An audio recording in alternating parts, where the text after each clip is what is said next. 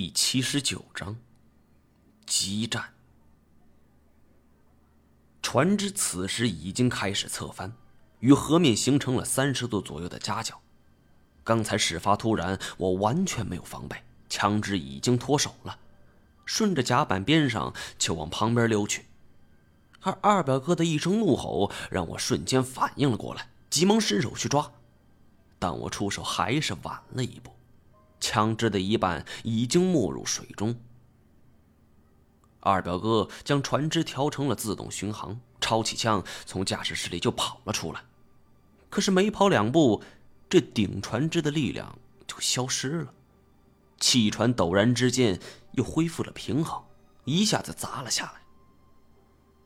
二表哥脚下一个踉跄，虽然勉强稳住身形，但是动作极为狼狈，因为这一下。刚才眼看就要掉入水中的枪支停止了滑动，但是一半在船上，一半探出了甲板。船只突然间受到巨大撞击，就算是傻子也知道发生了什么。枪在这个时候那可是安身立命的宝贝呀！我身子往前一扑，就抓住了枪托。可就在此时，我看到河里的那个巨大身影。他是我那个时候见过最大的猛兽，目测足足六七米长。那个时候我初出茅庐，还从没见过如此的场面，整个人已经呆住了。多亏二宝哥是眼尖目利，跑了过去，一脚将我给踹开，冲着河面就是一枪啊！但是没有血冒出来，这影子沉入了水底。我们知道。这一枪打偏了。这时候，二表哥也是脸色苍白，他拽起我：“快，咱们快上岸！”他跑回驾驶舱，将船只往岸上开去。咚的，又是一声巨响，巨鳄又发起了一次撞击。这一次声音未绝，甲板上却突突冒起了水柱，他竟然将船体撞出了一个大洞。船漏了，我手忙脚乱，想找东西来填补它，否则按照这个趋势，我们到不了岸上就会沉入水底。二表哥是神情严峻，熟练的变换档位，别他妈管这些，看好那家伙！这一声刚喊完，船体又遭受了一次撞击，而这一次，我们听到了一声清脆的咔嗒声，我骇然失色呀！船身要断了，我想起之前所看到的那个折断的龙骨，看来我们要重蹈覆辙了。但是二表哥是身经久战，沉着道：“拔住栏杆！”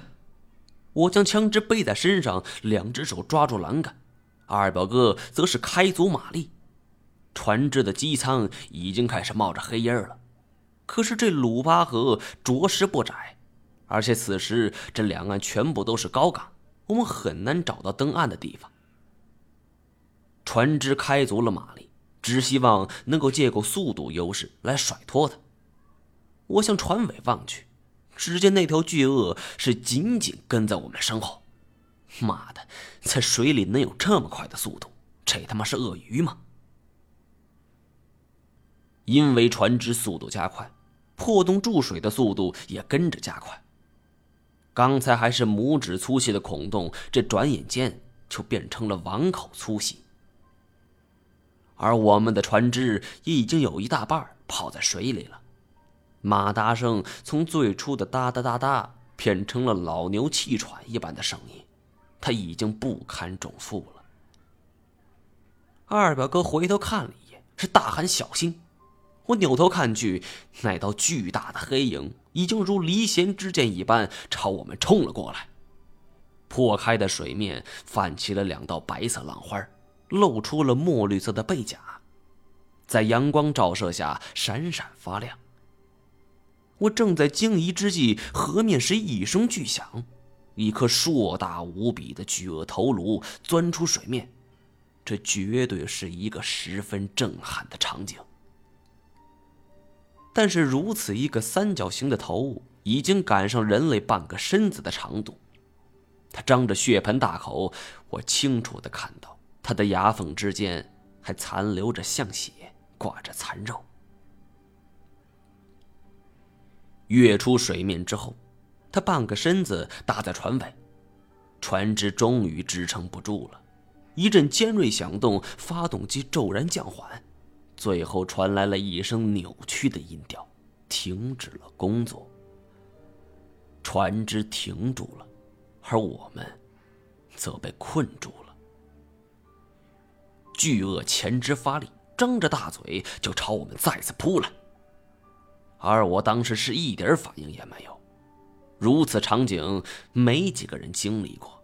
而我当时只有一个感觉：这他妈可比动物园里看着。要刺激多了。就在那张血盆大口朝我咬来的时候，一声枪响在我耳边炸起，震得我耳膜都快裂了，鞋花炸开，溅了我一脸。再看向巨鳄，是扭曲着身子，狠狠的看着二表哥。二表哥向我吼道：“快过去！”我是急忙连滚带爬就向他跑了过去。巨鳄一时吃痛。顾不上对我的追击，等他缓了过来，是瞬魔闪动，凝视着二表哥，而二表哥则举着枪，强作镇定。罗杰，久闻大名。但是罗杰并没当即发动攻击，而是慢慢后退，潜入了水中。难道就这么走了？我举棋不定，希望二表哥能给我一个答案。但是现在还不是说这些的时候，因为河水已经漫了上来。